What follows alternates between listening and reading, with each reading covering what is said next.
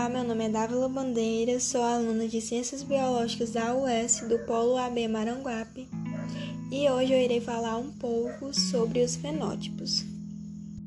Bom, o fenótipo ele é um importante conceito que é utilizado na genética e costuma ser definido como um conjunto de características observáveis de um organismo.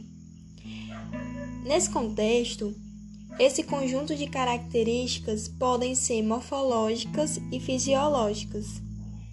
Bom, gente, esse conjunto de características que também podem ser físicas e comportamentais, eles vão se manifestar de acordo com os resultados da interação do genótipo e o meio em que se insere.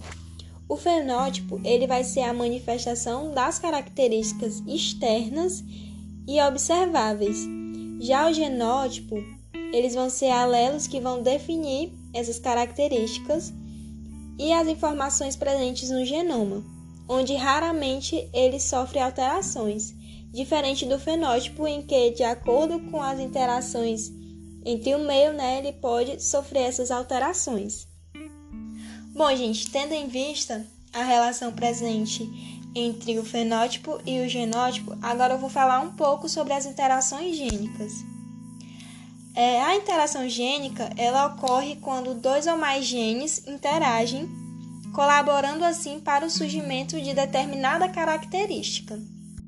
Essas interações elas mostram que a determinação de um fenótipo, como já havia falado, característica observável, resulta da expressão de genes, sendo influenciada também por fatores ambientais. É um processo bem complexo, gente, que envolve vários genes. Agora eu irei falar um pouco sobre alguns tipos de interações gênicas, né? E citar alguns exemplos. É, dentre os vários tipos de interações gênicas, nós temos a epistasia, a herança complementar e a herança quantitativa. Outro tipo de herança é a pleiotropia. Inicialmente eu vou falar um pouco sobre a epistasia. Bom, gente, a epistasia ela ocorre quando um gene inibe a ação de outro gene, que pode estar ou não no mesmo cromossomo. Portanto, ocorre quando um gene meio que mascara a ação do outro.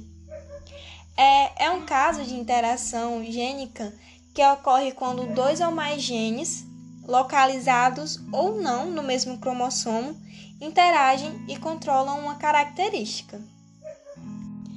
Agora eu vou falar um pouco sobre a herança complementar. É a herança complementar, ela vai ocorrer quando genes isolados em um indivíduo determinam o aparecimento de uma característica diferente daquela que aparece quando estão juntos. É, existem vários exemplos, mas o exemplo mais conhecido é a determinação do formato da crista das galinhas. É, gente, essa herança ela é condicionada por dois pares de genes, alelos Rzão, Rzinho e Ezão, Ezinho. Já na herança quantitativa, ou poligênica, como ela também é conhecida, é, ocorre um tipo de interação gênica que dois ou mais pares de alelos somam ou acumulam seus efeitos, é, onde eles vão produzir uma série de fenótipos diferentes entre si.